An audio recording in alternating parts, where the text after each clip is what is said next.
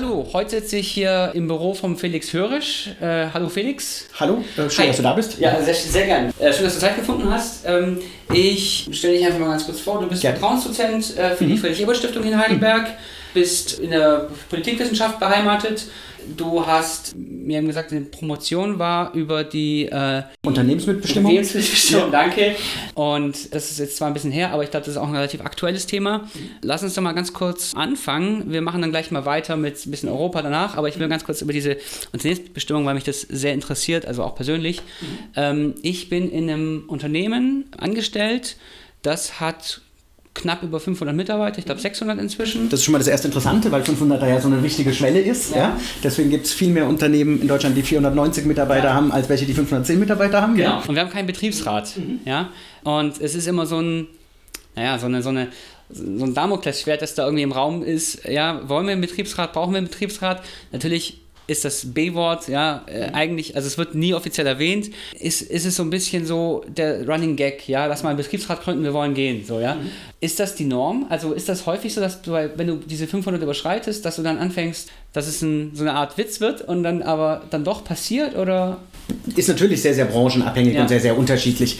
Aber ich glaube, was wichtig ist, äh, ist, in der Krise wird ein Betriebsrat häufig wichtig. Und deswegen ist es gerade gut, ihn nicht erst in der Krise zu äh, gründen, ja. sondern bereits vorher auch bei bei, Startups, bei Unternehmen, die wachsen.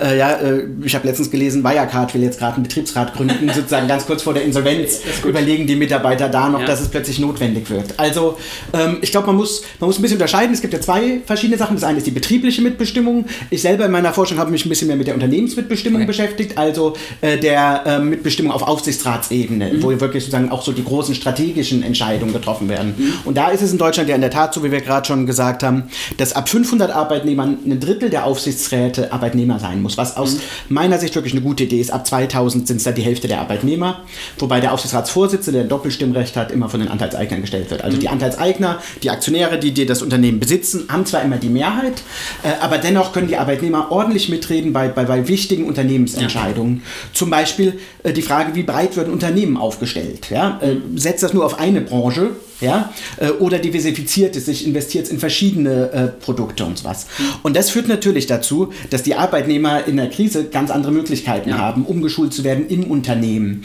ähm, und äh, da bleiben zu können. Das heißt, aus Arbeitnehmersicht ist das natürlich viel, viel besser, wenn ein Unternehmen stärker diversifiziert wird. Ja. Es bleibt auch mehr Geld in den Unternehmen. Wir haben da die ganz klassischen Verteilungskonflikte, wie viel wird an Dividende ausgeschüttet und wie viel bleibt im Unternehmen und wird in ja. Forschung und Entwicklung investiert und so. Und da zeigt die Forschung von vielen anderen, aber unter anderem eben auch von mir, dass je stärker ein Unternehmen mitbestimmt ist, desto breiter stellt sich da auf und desto weniger schüttet es an die Anteilseigner aus tendenziell. Das mhm. ist natürlich für Anteilseigner ein Nachteil, äh, für die Arbeitnehmer aber ein Vorteil. Und letztendlich aber auch, ähm, desto krisensicherer ist es. Und da mhm. sind wir schon bei einem Punkt, warum Deutschland zum Beispiel zwar tief in die Krise reingerutscht ist beim letzten Mal, äh, ja. bei, bei der Finanzkrise, aber jetzt auch mutmaßlich wieder bei der Corona-Krise. Ja.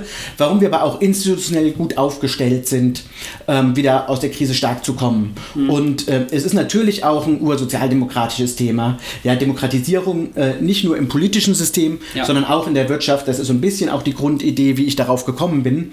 Und ich finde, da ist es auch aus theoretischer Sicht natürlich unheimlich plausibel zu sagen, nee, nicht nur die Leute, die da Geld gegeben haben in das Unternehmen, sondern auch die, die da jeden Tag hingehen und arbeiten. Ja, ja die haben gewisse Anspruchsrechte an das Unternehmen ja. äh, und sollten deswegen auch, äh, auch in der Unternehmensführung und Kontrolle eben im Aufsichtsrat äh, vertreten sein.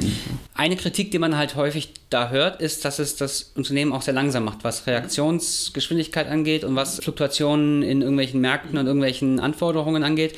Ist es kann man das beobachten? Es mag sein, dass sie zusammen lang, zum Teil langsamer sind, äh, lang, äh, langsamer sind, aber das ist ja nicht immer ein Nachteil. Ja, ja auch äh, Langsamkeit kann ja eine Stärke sein. Heißt nicht bei jedem, äh, nicht auf jeden Zug gleich aufspringen, nicht bei allen gleich mitmachen, nicht jeden ja. Fehler gleich mitmachen.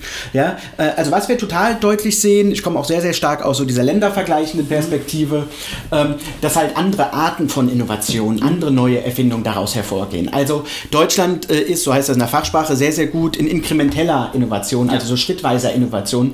Wir sind sehr, sehr gut darin, sehr komplizierte, zum Teil auch Nischenprodukte, daher kommen so die ganzen schwäbischen Weltmarktführer ja. oder so, äh, genau, die Sachen noch ein bisschen besser zu machen. Ja, also eben unsere Autos, der Maschinenbau und so weiter. Wir sind nicht so gut und das äh, gehört schon zum ganzen Institutionengefüge, wo die Unternehmensmitbestimmung ein Puzzleteil raus ist. Mhm. Ähm, wir sind nicht so gut in radikaler Innovation. Ja. Wir sind nicht so gut im Bereich Software, auch nicht so gut vielleicht im Bereich Biotechnologie und ja. so. Ähm, da ist, glaube ich, ein Aspekt, der sehr, sehr wichtig ist, sich immer klar zu machen. Ähm, äh, ich bin nicht so ein Fan. Viele sagen immer ja, Policy lernen, wir müssen jetzt irgendwie von einem Land was aufs andere übertragen. Ja, wir müssen, keine Ahnung, das deutsche Ausbildungssystem nach Spanien bringen, ja. um da die Jugendarbeitslosigkeit zu bekämpfen. Äh, das funktioniert aber häufig nicht so gut.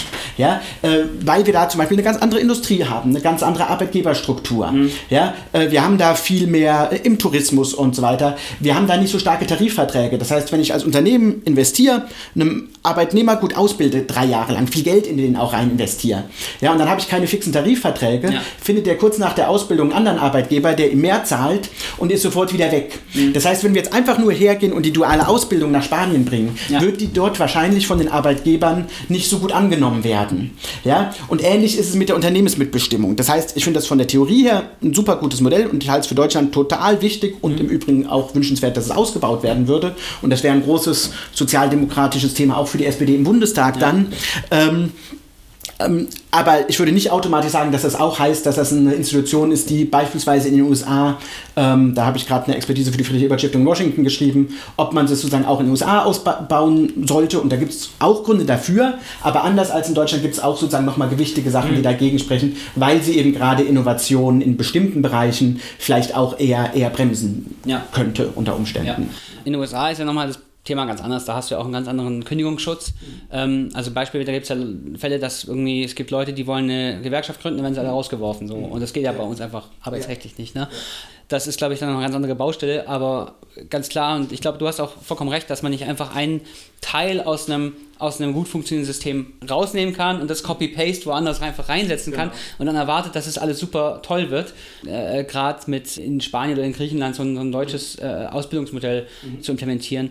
Das hängt zusammen mit dem Kündigungsschutz, das hängt zusammen äh, mit eben den ganzen anderen Institutionen in der ja. politischen Ökonomie, die, die halt über Jahre gewachsen sind und äh, sehr, sehr interdependent sind, also sehr, sehr stark ja. miteinander zusammenhängen. Also äh, in Deutschland sind zum Beispiel Unternehmen ja auch viel längerfristig finanziert. Ja. Ja, haben, früher hatten wir Hausbankenprinzip und so. Das ist ein bisschen gebröckelt, äh, aber sozusagen in den USA sind ja die äh, Unternehmen viel weniger äh, über langfristige Kapitalsachen und viel stärker über Aktien kurzfristig ja. finanziert. Das ja. heißt, die haben natürlich auch einen ganz anderen Druck, äh, kurzfristig äh, Rendite zu machen in allen verschiedenen Teilbereichen und so. Ja, und da sieht man, wie dann zum Beispiel das Finanzierungssystem mit dem Ausbildungssystem zusammenhängt und mhm. so.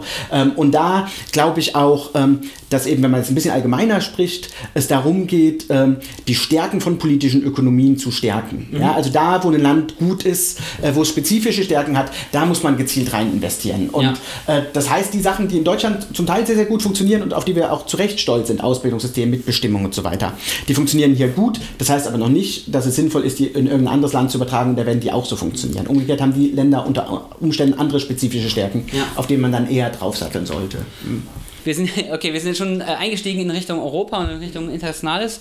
Ähm, lass uns dann mal gleich bleiben. Im Nachgang der Finanzkrise 2008 gab es ja ganz, ganz viele Umwälzungen, ganz, ganz viele Reformforderungen von Nord nach Süd in Europa. Also Südeuropa sollte beispielsweise ein Rentensystem reformieren, gerade Griechenland, Italien, Spanien. Hat das geklappt? ist natürlich eine sehr große Frage. äh, hat das geklappt per se? Ähm, es hat unterschiedlich gut geklappt. Mhm. Ja? Äh, wir haben Länder, ähm, wir haben unterschiedliche Wege, die die Länder beschritten haben.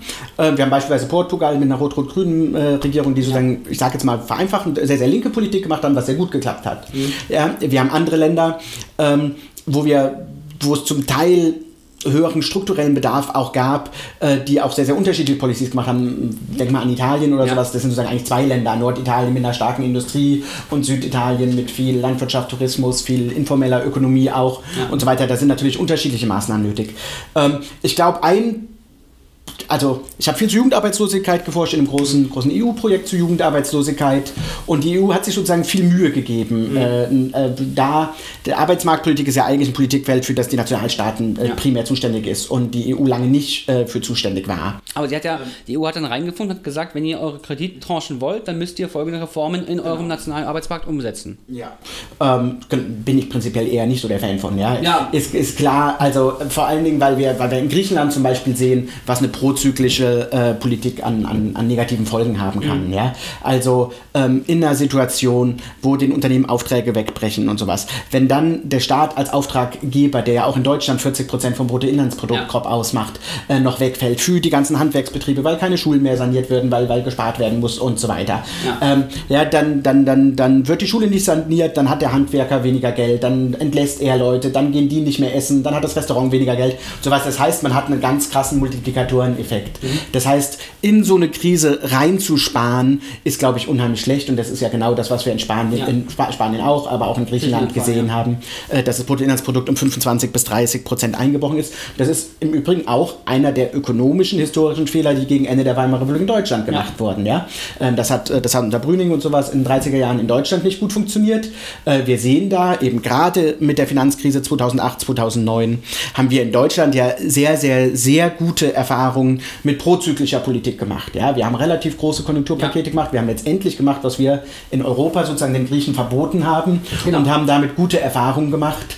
Ähm, und da muss ich schon sagen, bin ich ein, ähm, bin ich ein großer Fan von, äh, weil man auch sieht, ähm, also ich habe einen aktuellen Aufsatz mit Peter Obert, äh, wo wir zum Beispiel zeigen, dass diese fiskalpolitischen Reaktionen auf die Finanzkrise äh, sich unheimlich stark auf Sozialkapital auswirken. Also auf politisches Vertrauen, wie stark ja. Äh, vertrauen wir in Institutionen, aber auch auf soziales Vertrauen, wie sehr ähm, vertraue ich meinem Nachbarn, meinem potenziellen Geschäftspartner und so weiter. Mhm. Ähm, und äh, da kann, glaube ich, eine, eine krasse Abschwungphase, die der Staat sozusagen, die der Staat nicht entgegentritt, äh, unheimlich viel kaputt machen, äh, was dann nur ganz langsam wieder aufgebaut äh, werden kann. Ja? Äh, und das ist, glaube ich, ein Problem und das ist, sollte aus meiner Sicht sozusagen gerade für die SPD ein, ein Riesenthema mhm. sein. da bin ich im Übrigen auch durch meine eigene Forschung immer mehr zum Keynesianer geworden. Ich war, ich war da früher, habe ich da eher anders drüber nachgedacht, ja. ähm, aber mittlerweile, äh, ja. Ähm, Man muss sich auch einfach nur mal klar werden, was, also ähm, man sagt ja immer, wir haben einen freien Markt, kapitalistisches System und so, aber muss sich erstmal klar werden, was für ein riesiger Player der Staat in diesem System ist, ja, weil es ist ja kein echter freier Markt, mhm. weil äh, der Staat ja alles reguliert, vorne und hinten und ist ja auch gut so, das wollen wir ja auch, aber man muss sich auch klar werden, was das für ein Auftraggeber ist, der Staat. Der ist, wie du sagst, 40 Prozent äh, äh, des Auftragsvolumens teilweise. Ähm, in den USA ist es teilweise mehr. Und äh, die rühmen sich ja dann noch, noch einen freieren Markt zu haben als wir. Ja? Aber in Wirklichkeit ist es halt sind es riesige Kapitalsummen und riesige Geldmengen, die da fließen. Ähm, ich fordere da meine, wenn ich da vielleicht einhalten ja. darf, weil ich das immer einen spannenden Moment finde in so Seminaren, äh, wenn man an der Uni auch lehrt als Dozent, äh, fordere ich die Studenten immer auf, das so ein bisschen aus einer Lebenslaufperspektive zu sehen. Mhm. Ja? Eigentlich sind wir die ersten 20 Jahre alle immer Empfänger vom Staat. Ja. ja. Wir kriegen Kindergeld, wir profitieren von der Infrastruktur, den Straßen, auf denen wir rumlaufen, die Kindergärten, in die wir gehen, die Schulen, in der wir umsonst ausgebildet werden, der Uni und so weiter. Ja. Das sind 20, 25 Jahre, zum Teil auch noch länger, mhm. die wir totale Nettoempfänger sind vom Staat. Dann fangen wir an zu arbeiten und regen uns unheimlich schnell auf, wie viel Steuern wir zahlen. Ja, wenn man das sozusagen in einer Lebenslaufperspektive Perspektive sehen würde, wie lange das dauert, bis das alles erstmal ja. sozusagen zurückbezahlt ist an den Staat, ja. dauert das unheimlich lang. Ja? ja. Und dann arbeitet man, wenn es hochkommt, 40, 45 Jahre, unterbricht noch mal ein paar Jahre, kriegt Elterngeld, kriegt auch während der Zeit für seine eigenen Kinder wieder Kindergeld und so weiter, ähm, kriegt Krankengeld, wenn man krank ist und so weiter. Also profitiert zum Teil auch noch vom Staat, aber dann hat man sozusagen nur um die 40 Jahre, die man was äh, dem Staat sozusagen zurückgibt und dann hat man wieder 20 Jahre, wo man in der Rente ist, äh, wo man wieder nimmt. Ja, also ja. sozusagen, da plädiere ich immer voll an meine Studenten, das zu berücksichtigen, wenn sie dann die ersten, die ersten Steuern zahlen oder mhm. sowas, mhm. äh, wie viel sie da schon profitiert haben. Und ich finde, wenn man äh, sich das äh, so anschaut und so vorstellt und sowas, äh, sinkt auch die ohnehin in Deutschland im Vergleich gar nicht allzu hohe Steuerlast ja. Äh, und die ja auch, das ist ja auch immer relativ, äh, relativ ja, ja, in sich zusammen. Also die FDP rechnet ja einem immer vor, Steuerlast ist irgendwie 60 Prozent oder so und das ist natürlich Quatsch, weil die dann da irgendwas reinnehmen wie Mehrwertsteuer und sonst was, ja. ja. Die, die, echte Steuerlast, wenn du dir mal, also schon ein höheres, sagen wir 50.000 oder so, zahlst du da effektiv sowas wie 30 Prozent, 29 Prozent Steuern drauf, ja, ja? Ab, ab, und Abgaben, ja. Genau. Also und, und dann kommt ja, da hat Lothar sich ja unsterbliche Verdienste sozusagen für die Aufklärung unserer Steuersystem ja. äh, erworben, äh, dass, dass viele Leute immer unterscheiden zwischen der, zwischen der Grenz, äh, nicht unterscheiden, ja, adäquat zwischen der Grenzbesteuerung und der Durchschnittsbesteuerung und sagen dann irgendwie, äh, wenn sie Weihnachtsgeld kriegen, da geht ja so unheimlich viel ab, dass das aber sozusagen in dem Monat mit der Grenzbesteuerung besteuert wird und sie den Rest am Ende über die Steuererklärung wieder kriegen, genau. ähm, ist, da, ist da vielen einfach, äh, einfach nicht klar. Ja? Ähm, also auch wenn man ordentlich verdient, äh, zahlt man als Durchschnittssteuersatz äh, häufig sowas wie 18 Prozent oder sowas. Da ist man zwar schon in der Grenzbesteuerung von, von 40 Prozent fast äh, oder 42 Prozent, ähm, aber zahlt faktisch effektiv gar nicht so genau. viel. Also du hast jetzt gerade 18 Prozent, du hast ja das ist die echte Steuerlast, ich habe jetzt noch die Abgaben dazu genommen, also Krankenversicherung etc. Und dann bist du halt bei dem Drittel oder so, ja. Und wenn du hochrechnest, dass du dir davon sozusagen zwei Drittel deines Lebens oder die Hälfte deines Lebens komplett finanzierst, also Schule, Uni, Infrastruktur, Rente etc., ist das, glaube ich, ein fairer Deal. Ja.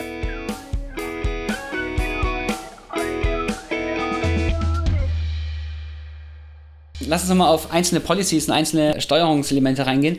Europa, Jugendarbeitslosigkeit, da gab es ja diese Entwicklung, dass du in Griechenland eine linke Regierung hattest oder eine linksnationalistische Regierung, also da ist ja noch die, die Nationalisten dabei, aber die waren ja drei, vier, fünf Sitze oder so, ja, egal, die eine Austeritätspolitik fahren musste, weil sie von der EU vorgegeben war. Also die waren gewählt auf ihrer Plattform mit, wir wollen keynesianisch die Wirtschaft ankurbeln und dann kommt die EU und sagt, halt, stopp, ihr macht jetzt so diese Austeritätspolitik, scheint ja nicht so geklappt zu haben, ja, also die wurden jetzt auch abgewählt und in Portugal haben wir eine, wie du sagst, eine rot-rot-grüne, also eine sozialistische Regierung, die eine relativ liberale Wirtschaftspolitik gefahren hat, die auch diese Austerität nicht überall mitgemacht hat zum, und auch andere Policies gemacht hat, wie zum Beispiel Drogen ähm, dekriminalisiert hat, denen geht es relativ gut. Und die sind auch nicht so sehr betroffen jetzt von den, von den Spätfolgen dieser Krise. Kann man sagen, dass die EU da vielleicht wirklich falsch gehandelt hat im Endeffekt? Ja, also ich glaube, ich würde äh, auf jeden Fall sagen, die EU hat fiskalpolitisch falsch reagiert. Sie hat versucht, arbeitsmarktpolitisch, sozialpolitisch hat sie versucht, viel zu machen. Ein Teil war da auch ganz erfolgreich, ein Teil nicht, so wie es immer so ist. Also sozusagen, ja. das würde ich ja gar nicht so angreifen. Ähm, ein Grundproblem lag darin, glaube ich, sie hat versucht, ähm, bei der Arbeitsmarktpolitik äh, viel aktive Arbeitsmarktpolitik mhm. zu fördern, dass die Staaten mehr investieren und sowas mhm. und hat das eigentlich durch ihre eigene Fiskalpolitik konterkariert. Ja. ja, und hat sozusagen in der ersten Phase, wo sie sagte, ihr müsst jetzt ganz krass sparen, das Problem eigentlich noch, noch, noch verschlimmert. Ja. Und da äh, sehe ich auch so ein bisschen das Grundproblem, dass sich die Fiskal- und die Arbeitsmarktpolitik eben widersprochen haben in, mhm. in den verschiedenen Politikbereichen. Und da gehöre ich schon zu denjenigen, also natürlich, man, man darf jetzt auch nicht sagen, sozusagen, auch Griechenland hatte vor der Finanzkrise nicht alles richtig gemacht. Das ist auch klar. Ja? Äh, sie hatten keinen mega aufgeblähten Sozialstaat, da gab es eher Probleme, es gab ein paar Probleme mit Vetternwirtschaft, mit, dass natürlich auf irgendeiner Insel alle Blinden irgendwie, alle blind sind und voll äh, Sozialleistungen äh, bekommen oder sowas, das ist natürlich nicht in Ordnung. Also sie hatten ein paar strukturelle. Probleme. Sie hatten aber aber an sich keinen aufgeblähten Staatssektor oder sowas, ja, sondern hatten mhm. eher ein Problem, ähm, hatten eher ein Problem auf der Einnahmeseite ja. beispielsweise. Auch Schattenwirtschaft. Ja? Schattenwirtschaft, äh, Mehrwertsteuer wird nicht richtig abgeführt ja. und so weiter, ja. Das heißt, das waren die strukturellen Probleme, an die man äh, hätte drangehen müssen. Man hätte die Einnahmeseite stärken müssen, mhm. ähm, aber gleichzeitig sozusagen so brutal bei, auf der Ausgabenseite zu kürzen, äh, was ja auch alles direkt dann als Konsum wegfällt, wo man dann eben den vorher beschriebenen Multiplikatoreneffekt hat. Das war, glaube ich, nicht sinnvoll. Mhm. Und da haben sozusagen Länder in der EU, die zum Teil auch lange keine ausgeglichenen Haushalte hatten, Deutschland zählt ja, ja. zu den ersten, die gegen Maastrichter Vertrag äh, verstoßen haben, gemeinsam mit Frankreich, haben da sozusagen Griechenland ähm, eine Fiskalpolitik äh, letztendlich schon aufgezwungen, ähm, die aus meiner Sicht nicht sinnvoll war. Und dann gleichzeitig ist die EU hergegangen und hat gesagt, okay, wir wollen aber, dass ihr auf dem Arbeitsmarkt äh, was für eure jungen Leute tut und sowas, was an sich natürlich total richtig ist.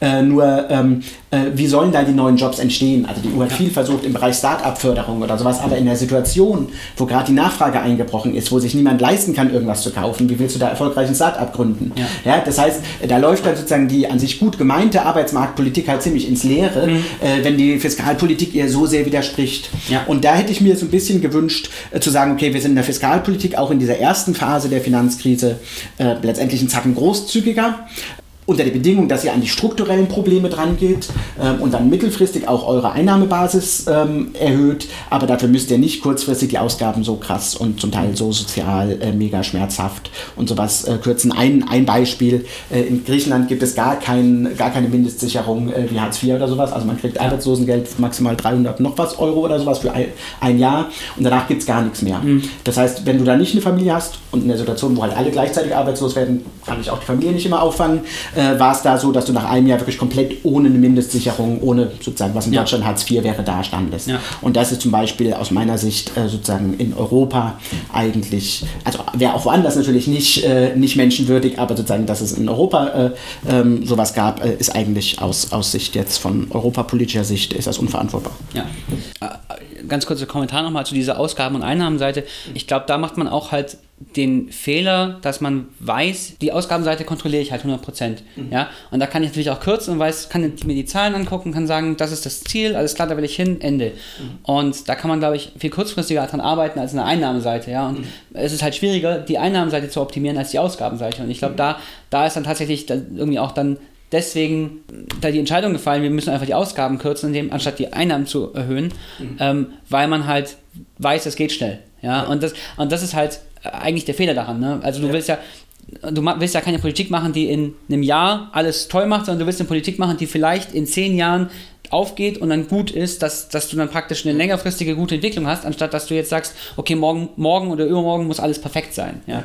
Und das ist, glaube ich, auch ein, ein, Fehler, den man, den man eben auch in der Haushaltspolitik ganz häufig macht. Und deswegen ist auch diese 3%-Geschichte im Maastricht-Vertrag vielleicht gar nicht die optimalste Lösung. Zu sagen, 3% BIP, das dürft ihr euch maximal neu verschulden. Das ist eigentlich auch Quatsch. Ja? Aber Genau, äh, sehe ich, seh ich, seh ich auch so. Also ich bin kein großer Schuldenbremsen-Anhänger.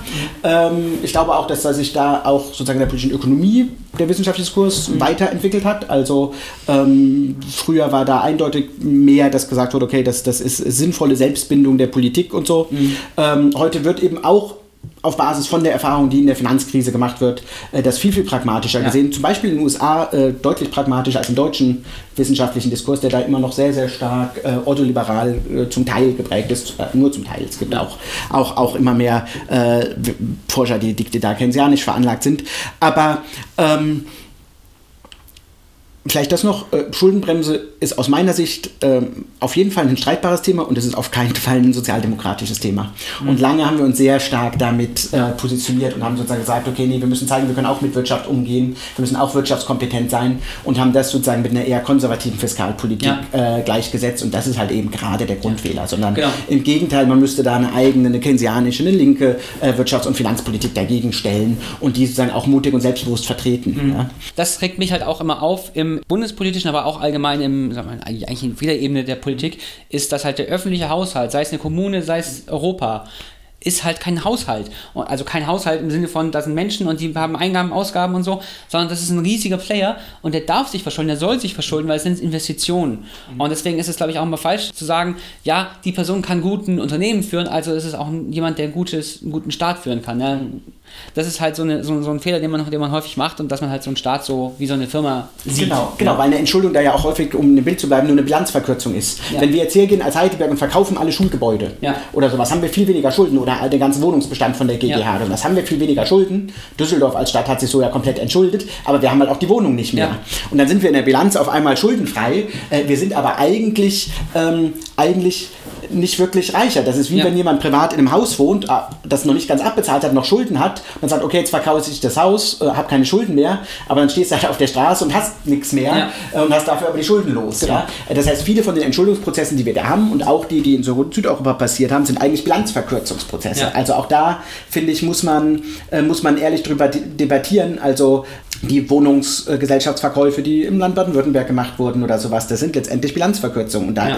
änderst du an der strukturellen Verschuldung nichts. Aber es, sind halt, es gibt halt Kennzahlen, die darauf optimiert sind, ja. so genau. auszusehen, dass wenn ich mehr Geld, also wenn ich mich entschulde, dann ist was gut. Ja, weil diese Kennzahl ist ja irgendwie Schuldenfraktion äh, des BIP. Ja, da hat Japan irgendwie 400 Prozent, ja, aber denen geht es ganz gut. Genau. Zum Beispiel. Weil es ja auch heißt, äh, das Vermögen, es ist immer schwer, staatliches Vermögen ähm, zu bilanzieren, ja. weil man keine Marktpreise dafür hat. Was die Berghammer Straße, die jetzt hier vor unserem Institut läuft und das Institut, was ist das wert? Wir wissen es nicht genau, weil die nicht auf dem freien Markt gehandelt wird. Ja. ja. Aber wenn man grob schätzt, ist es trotzdem so, dass man weiß, dass das staatliche Vermögen deutlich höher ist als die staatlichen Schulden. Mhm. Und das heißt, umgekehrt betrachtet, heißt das, die 60% Schulden ähm, sind die, ähm, die wir noch nicht abbezahlt haben. Mhm. Ja, und das würde ja auch keiner von der Privatperson ernsthaft verlangen. Du kaufst dir eine Wohnung in Heidelberg für 500.000 Euro, hast 300.000 noch nicht abbezahlt, würden deine Freunde ja auch nicht sagen, oh Gott, ist der Tim überschuldet. Ja, ja sondern würden sagen, ah, super, der hat eine Wohnung, der hat ja. schon zum ordentlichen Teil abbezahlt, den Rest macht er im, im Laufe der Zeit. Ja. ja, und so muss man das auch, äh, auch beim Staat, so muss man das auch bei einer Kommune sehen oder sowas. Wenn die, äh, Schriesheim wäre jetzt hier zum Beispiel, wenn die eine Schule neu bauen mhm. oder die Schule voll sanieren, dann kostet das halt 20 Millionen und natürlich geht dann erstmal der Schuldenstand hoch, weil sie das nicht aus der Portokasse einfach einmal so in einem Jahr finanzieren können. Ja. Das heißt, die müssen überlegen, wie können wir das sozusagen über den Abschreibungszeitraum, wie können die das über die nächsten 10, 20 Jahre finanzieren. Ja. Aber wenn die dann von den 20 Millionen im ersten Jahr halt eine Million abzahlen, dann wieder eine und sowas, dann ist das eigentlich, äh, eigentlich solide finanziert. Mhm. Ja, auch wenn erstmal die Schulden selbstverständlich hochgehen. Aber ja. das ist eben, äh, wäre dann eben sozusagen entsprechende Bilanz äh, Erweiterung. Ja? Und ich glaube, so einen Blickwinkel auf Schulden müssten wir äh, im öffentlichen Diskurs viel, viel stärker hinkriegen. Und das ist so ein bisschen den Fehler, den die SPD auch, auch lange gemacht hat, glaube ich, dass sie da viel zu wenig mhm. äh, bestimmte Denkarten darüber in Frage gestellt hat und sozusagen selber auch gesagt hat, ja, ein ausgeglichener Haushalt ja. ist ein Zeichen für eine solide Finanzpolitik. Das kann er sein in bestimmten Situationen, muss es aber überhaupt ja. nicht sein. Jetzt haben wir es schon ein bisschen ver verquatscht, aber... Äh, so soll es ja eigentlich auch sein. Ja, ja, genau. Ähm, äh, dann, aber ich, ich frage dir nochmal eine letzte Frage und zwar, wenn du in Europa, in der EU, eine Maßnahme in den letzten, sagen wir 20 Jahren änderst, ändern könntest, also, keine Ahnung, Euro nicht einführen oder Euro überall einführen oder gleich UK rausschmeißen, ganz am Anfang. Irgendwie sowas. Also, wenn man praktisch, ja, du bist jetzt Jahr 2000, du darfst eine Sache machen, gerne auch erst 2008 oder so. Was würdest du denn tun? Naja, mit dem Euro muss halt eine gemeinsame Finanz- und Wirtschaftspolitik mhm. einhergehen. Also entweder lässt man den Euro, äh, ihn nicht einzuführen, wäre mit Sicherheit einfacher gewesen, als ihn rückzuabwickeln. Ja. Ähm, und auch ist die europäische Integration ja nun mal eine, eine riesenmenschliche Integrationsleistung und deswegen ja. würde ich das auch nicht rückabwickeln äh, wollen. Ja. Dann ist aber klar, dann muss auch mehr an gemeinsamer Wirtschafts- und Finanzpolitik einhergehen. Also eine Wirtschaftsregierung. Dann, ja, ob man gleich so weit geht, das ist, glaube ich, also das ist vielleicht als Fernziel irgendwann, mhm. ähm, nö, aber wenigstens erstmal äh, eigene Steuern. Ja. Ja, also warum fangen wir nicht mit der Finanztransaktionssteuer? Wird schon ewig debattiert oder so, ist auch nicht mega originell, aber warum fangen wir nicht damit ja. an, geben das der EU? Warum machen wir nicht sowas wie eine Arbeitslosenrückversicherung oder sowas, wo die Staaten ja. kleine Beträge einzahlen? In guten Zeiten wird das ganze Geld gespart und in schlechten Zeiten hat man die Möglichkeit, antizyklisch ja. ähm, äh, zu re re reagieren. Ja? Also, also solche Maßnahmen würde ich mir wünschen, äh, weil so diese, diese Gleichzeitigkeit, äh, wir, wir, wir, wir, wir öffnen den Markt, wir geben da viele Marktfreiheiten ähm, und flankieren flankieren das aber auch nicht mit einer entsprechenden Wirtschafts- und Sozialpolitik. Äh, das hat, glaube ich, schon zu vielen Windschiefen äh, ja. geführt, die eben dann auch ähm, auch, auch gut funktionierende Strukturen, wie eben die Mitbestimmung, um da wieder einen Bogen zu schließen, in einzelnen Staaten äh, sozusagen gewisserweise in Frage stellt und mhm. sowas. Da gab es ja viele Klagen vom Europäischen Gerichtshof und sowas. Ja. Und dann da wird gesagt, okay, wir brauchen einheitliche Wettbewerbsbedingungen. Äh, fällt das überhaupt noch darunter und so weiter? Und dann kriegt man so, eine, so, einen, so negative Marktprozesse ins Laufen. Ja. Und, Den hat man sogar in Deutschland gesehen genau. mit dem genau. Niedriglohnsektor. Ja, genau. Und das kann halt eigentlich nicht das Ziel äh, von der EU sein. Ähm, deswegen ist es aber vielleicht auch kein Zufall, dass die Briten ausgetreten sind ich kann das sozusagen auch wieder verstehen, weil, weil viele von den Institutionen in der EU sind halt sozusagen sehr nach deutschem Vorbild geschaffen ja. worden. Wir haben ein starkes Verfassungsgericht, den Europäischen Gerichtshof. Das ist den Briten ein Graus. Ja? ja. Äh, die haben keine, da darf das Parlament als Letzt entscheiden. Ja. Die haben ein anderes Demokratiebild und sowas. Insofern finde ich auch sozusagen diese, diese, diese Britenhäme da sozusagen, äh, ach, die waren ja so blöd und sind wieder aus der EU ausgetreten, äh, finde ich sozusagen, äh, finde ich, find ich da falsch, sondern wir haben sozusagen, sind viele Institutionen in der EU sehr nach deutschem Vorbild gebaut gebaut werden. Und dazu haben wir natürlich Harmonisierungsprozesse, die ja. unter dem, was ich vorher die ganze Zeit gesagt habe, ähm, wir müssen die Stärken von den verschiedenen Ländern stärken und so, mhm. natürlich schon auch problematische Effekte haben. Also ja. da gibt es ja auch in der Politikwissenschaft, in der politischen Ökonomie, Max-Planck-Institut für Gesellschaftsforschung in Köln oder sowas, viele sozusagen eher Linke, die deswegen den europäischen Einigungsprozess sozusagen sehr, sehr kritisch sehen. Ja. Ähm, Soweit würde ich eben nicht unter allen Umständen gehen, ähm, sondern ich würde eher dafür gehen, dass sozusagen die EU einerseits äh, gestärkt wird, dass sie eben gerade in Wirtschaftskrisen und sowas Gutes tun kann, indem mhm. sie eine eigene Finanzbasis hat. äh, eben über die Finanztransaktionssteuer, meinetwegen auch über einen Mehrwertsteuerpunkt oder sowas, mhm. der an die EU abfließt, über eine Arbeitslosenrückversicherung, solche Sachen. Ähm, das wäre so das eine. Und ähm, das andere ist, ähm, die EU versucht dann immer sozusagen Policy-Programme zu machen und zu sagen, okay, wir fördern jetzt überall in Europa Start-up-Förderung oder sowas. Wir wollen Migration fördern oder so.